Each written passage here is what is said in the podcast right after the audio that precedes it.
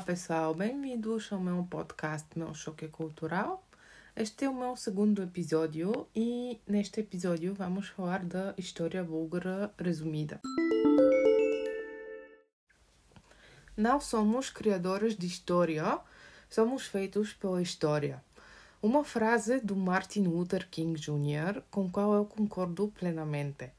Por isso, quero contar mais sobre as minhas origens, ou seja, da história búlgara. Como início, quero dizer que a nossa história é muito longa. Embora oficialmente o nosso país exista desde ano 681, os proto-búlgaros vieram ao longo das nossas terras ao redor de ano 632. Eles reúnem-se à roda de Hankobrat. Outras tribos que moram nessas terras são os juavos. Eles entram na união dos proto-búlgaros, sendo isso resulta num futuro país juavo búlgaro que vem a ser reconhecido em 681 junto com seu Han Asparuh. Assim começa o seu início o país búlgaro.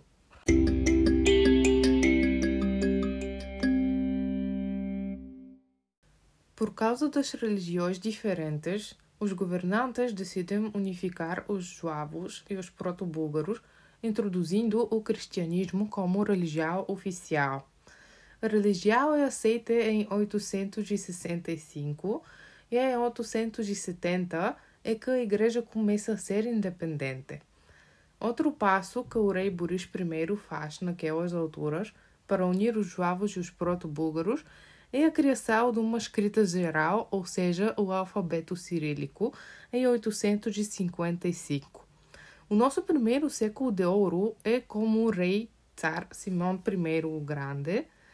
É então que a Bulgária se estende a três mares, mas após a cada ascendência vem a vez da queda.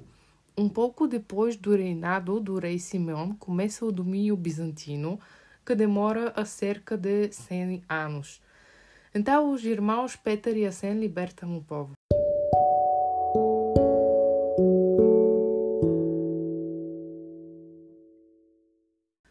Depois deve ser mencionado e o rei Kaloyan como sua boa política e as relações com a Igreja de Roma, mas ele torna-se vítima de uma conspiração. Alguns anos mais tarde vem a ser rei o seu sobrinho, Ivan Asen II. Ele atinge a glória do Segundo Império Búlgaro, alarga as fronteiras, mas além disso faz muito para o desenvolvimento da cultura, da educação e melhora as relações com os países ao redor. E após essa ascendência é que vem a outra queda. Os reis seguintes não são abençoados com o talento de fazer negócios como os fazia o rei Ivan Sen II. Ao lutar com os outros países dos Balcãs, nenhum rei nota a ameaça que se aproxima para a península. Até o contrário, os soberanos ajudam os turco-otomanos a penetrar a península para fazerem parte das batalhas entre os reinados. Mas logo depois, os turco-otomanos é que começam a conquistar pouco a pouco as terras búlgaras, como também as dos outros países da península, até que em 1396 é conquistado o último território do Segundo Império Búlgaro.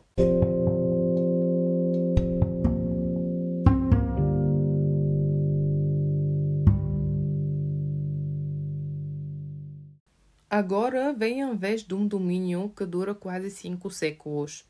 Durante os séculos, há várias tentativas sem sucesso para a libertação.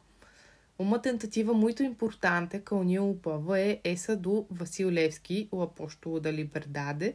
Ele criou uma organização a cuja base se dispõem os organizadores da Revolta de Abril, em 1876 depois, a Guerra Russo-Turca, 1877-78, que vem em seguida, resulta na libertação do país Bulgária.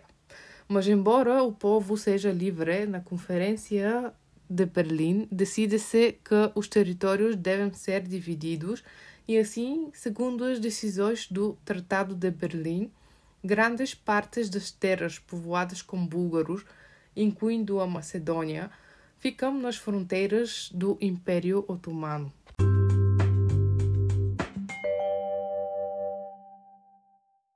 No dia 6 de setembro de 1885, faz-se a união entre a oficialmente reconhecida Bulgária como a região Rumélia Oriental, que até então estava sob o poder turco-otomano. Mas essa ação não é combinada com os interesses dos outros países, e assim, no dia 2 de novembro de 1885, a Sérvia ataca a Bulgária e começa a guerra entre os dois. Quem vence são os búlgaros. O Tratado de Bucareste, que data de 19 de fevereiro de 1886, restaura a fronteira antes da guerra com a Sérvia.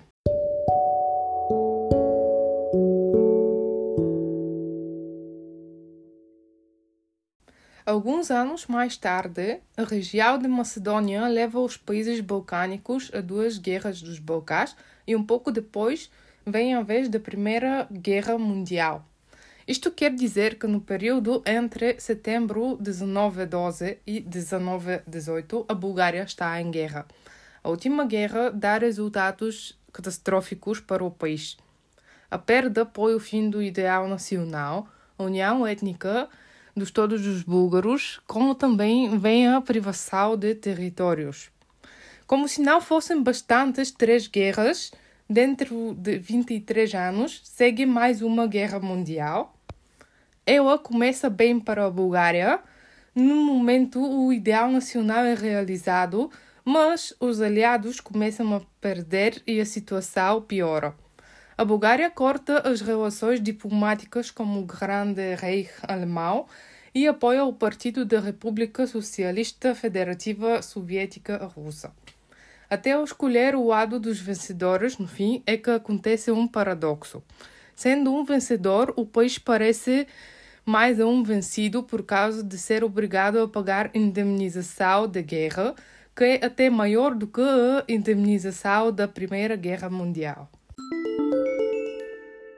A partir do fim da Segunda Guerra Mundial começa o início da Guerra Fria e do regime comunista na Bulgária.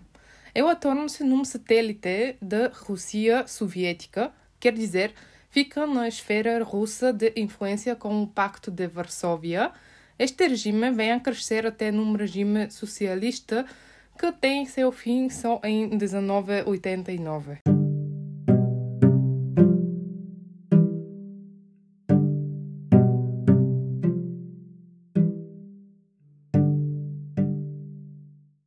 Este foi o resumo da história búlgara.